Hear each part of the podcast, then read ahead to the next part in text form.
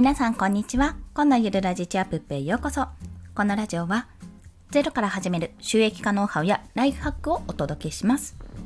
はい。本日のお話は、ピンタレストを運用していくなら作っておきたいコンテンツ3選についてお話をします。まあ、ピンタレスト自身は、あの、たびたびちょっと私も最近話題に上げているんですけども、画像を保存するサービスですね。言ってしまえば、すっごいさっくり言ってしまうと、画像を保存するサービス。で、その画像経由でリンクに飛べると、そのリンク元に飛ぶことができるっていうようなサービスなんですけども、まあ、なんでこれが注目されているかというと、まあ、伸び率があの一時期のツイッターよりも伸び率がめちゃめちゃいいって半端ないっていうところが一つとまた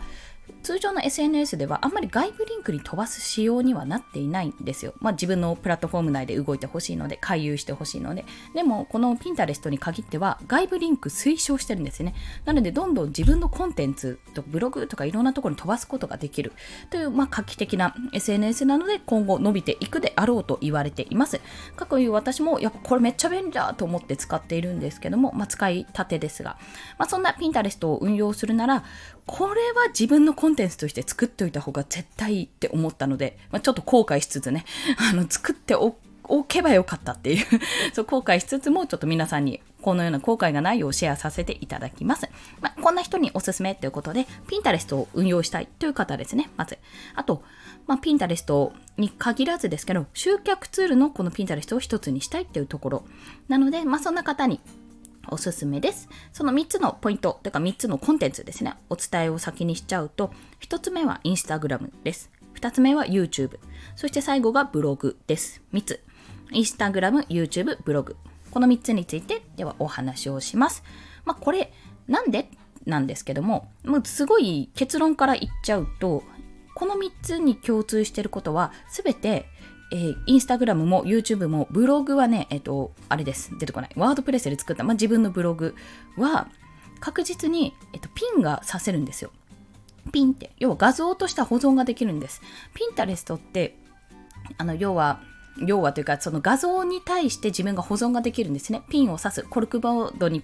写真をピンってこう刺すようなイメージで、あ、この画像いいなって思ったものを保存できるんですよ。で、その保存先を自分でカテゴリーごとに分けて、まあ、その画像が一枚一枚が、要はパーって一覧として、例えばイラストレーションの画像だと、可愛い女の子の画像とかね、可愛い女の子のイラストの画像っていうカテゴリーがあったら、それで自分で保存したものがパーって一覧で見られるのと、そのリンク先に飛ぶことができるというような内容なんですよ。で、インスタグラムを例えば開いてて、あ、この画像良かったなって思うと、それを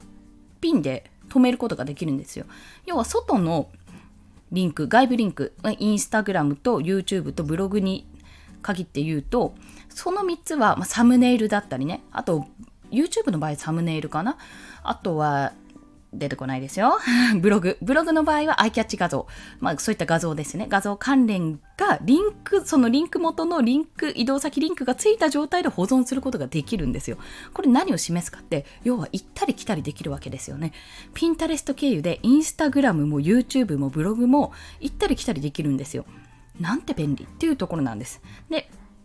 要はこの3つを持ってたら、ピンタレストから自分のピンのね、あの自分のアカウントがあって、そこでピンタレストでこう見てる人が、あ、このアカウントなんだろう、あ、このピンなんだろう、行ってみようって自分のアカウントから、自分のピンタレストアカウントから、例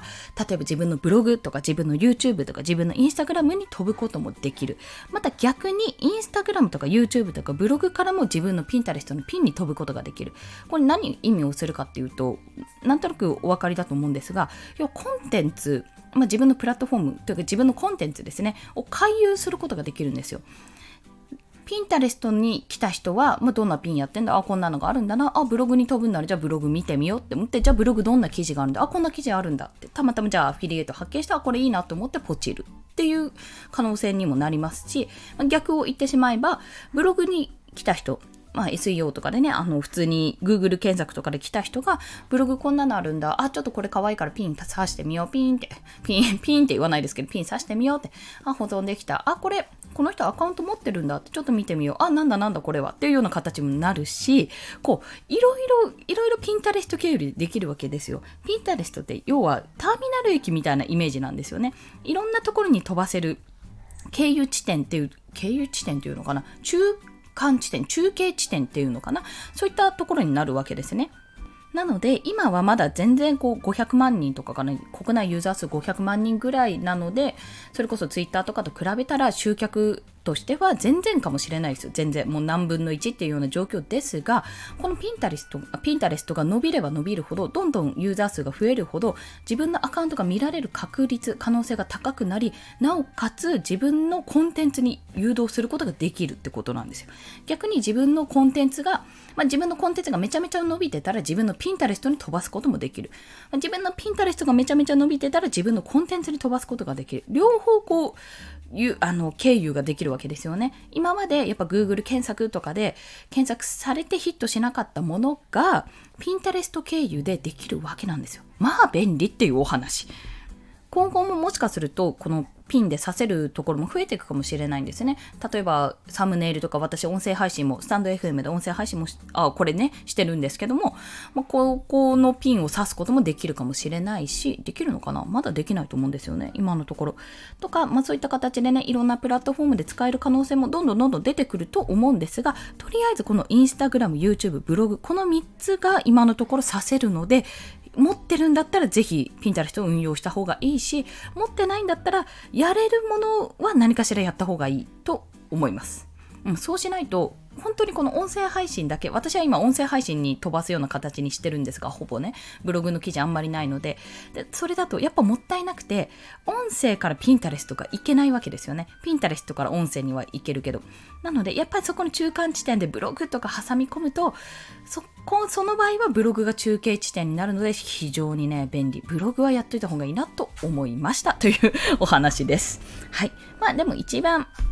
一番あ、注意点、注意点があるんですけども、ピンタレストはターミナル駅のような使い方、中継地点のような使い方をするっていうのがまず一つ目で、もう一つは、あ、もう二つあって、二つ目が一つのリンクにですね、一つのページとかのリンクに複数ピンを作ることはできるそうなんですよ。まだちょっと試したことないんですが、作ることはできるけど、あんまりやりすぎると、これどうやらスパム扱いされるっていう情報がまあ私ブログ記事かな攻略記事で見たんですね。で、まだ試したことないので何とも言えないんですが、まあやっても言うてもね5個ぐらいじゃないかっていうところですね。まあちょっと試してみようかな、一回。はい。